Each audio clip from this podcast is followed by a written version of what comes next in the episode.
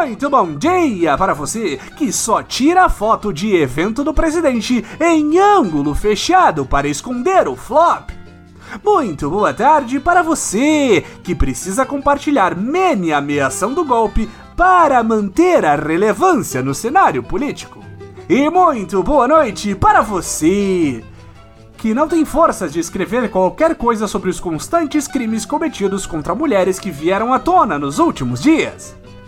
Este é o Boletim do Globalismo Brasileiro, seu relatório semanal sobre a luta do nosso capitão contra as forças comunistas da adoção e do aborto seguro e legal. Toda semana a gente traz para você aquilo que nem o seu grupo de Zap Zap mostra. Então, não saia daí!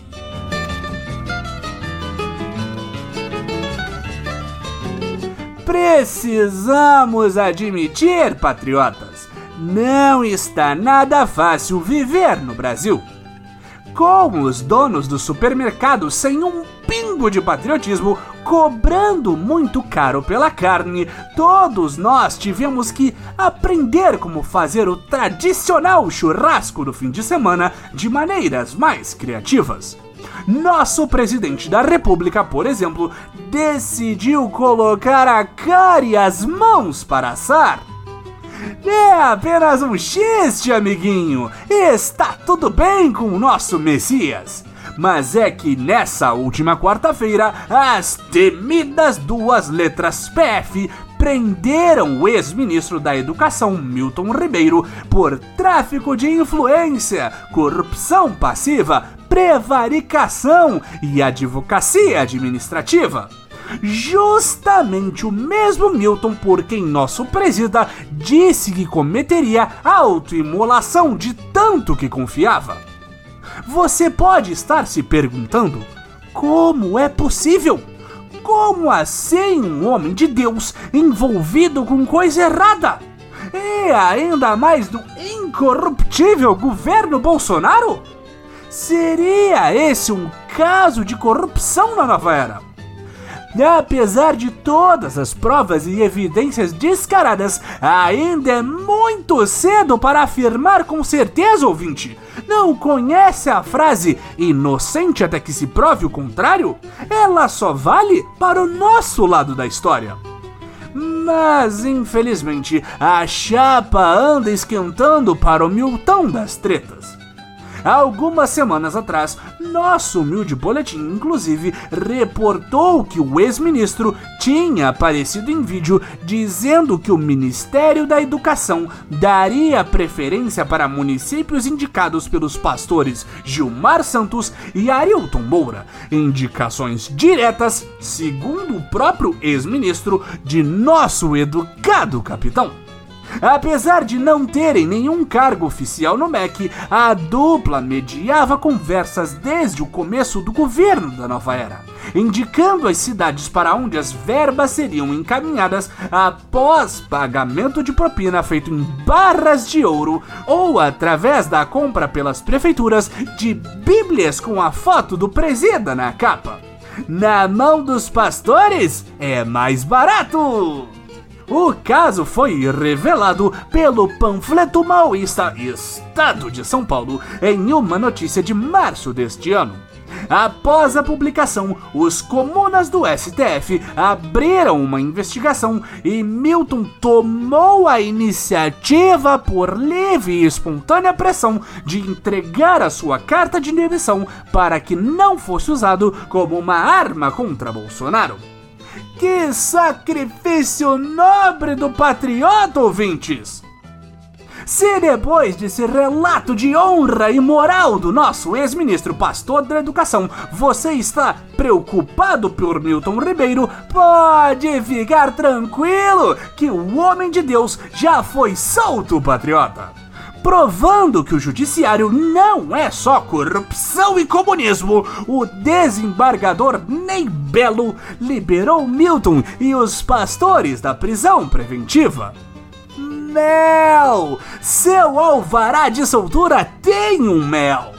Belo disse que Milton não é mais ministro e não poderia mais atrapalhar nas investigações, portanto, a prisão preventiva não faria mais sentido. Belo também disse que Milton nunca mais vai errar como errou com o Ministério da Educação. Ele quer o prazer de amar e é tempo de arrepender. Ah, produção não é o cantor Belo que liberou os pastores bandidos, certo? Ah, tá. Não, é só confirmando porque hoje em dia tudo é possível, né? Governo Bolsonaro no quarto ano, enfim.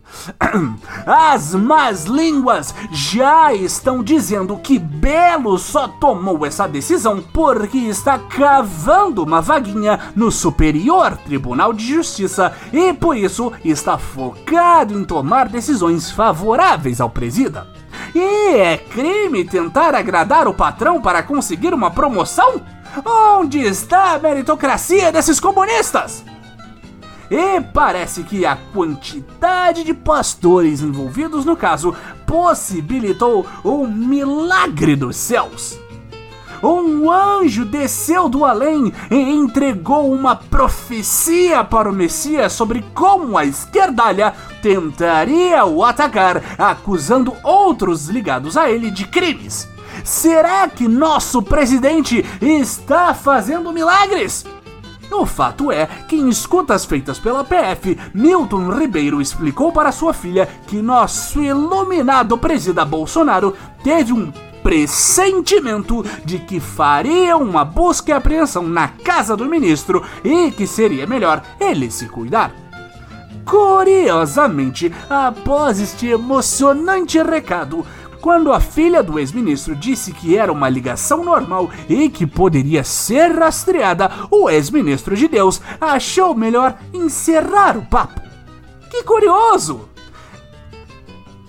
Nem alertar os seus amigos sobre seus presságios proféticos, o presidente pode mais, minha gente! Já estão querendo mandar parte do processo para o Superior Tribunal Federal, pois os dons mediúnicos do presidente podem ser sinais de intervenção na Polícia Federal.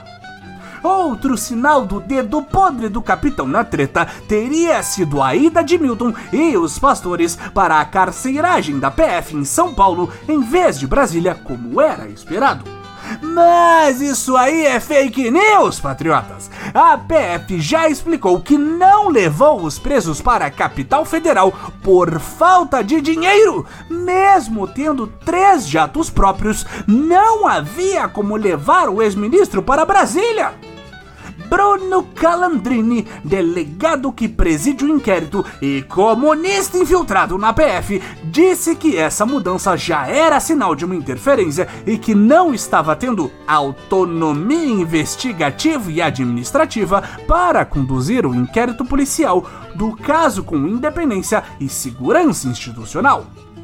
Essa injusta denúncia do delegado Calandrini nos motiva a fazer algo que nunca acreditamos que faríamos em nosso patriótico boletim pela primeira vez em 168 episódios, vamos criticar a ação da Polícia Federal, ouvintes.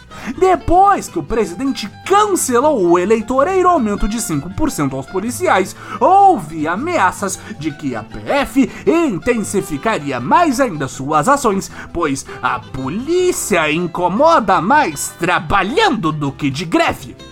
Isso só prova o que sempre soubemos sobre esses malditos policiais melancias que cismam em investigar o governo em vez de cumprir o seu dever de repreender o pobre. Essa é mais uma traição que sofre o capitão!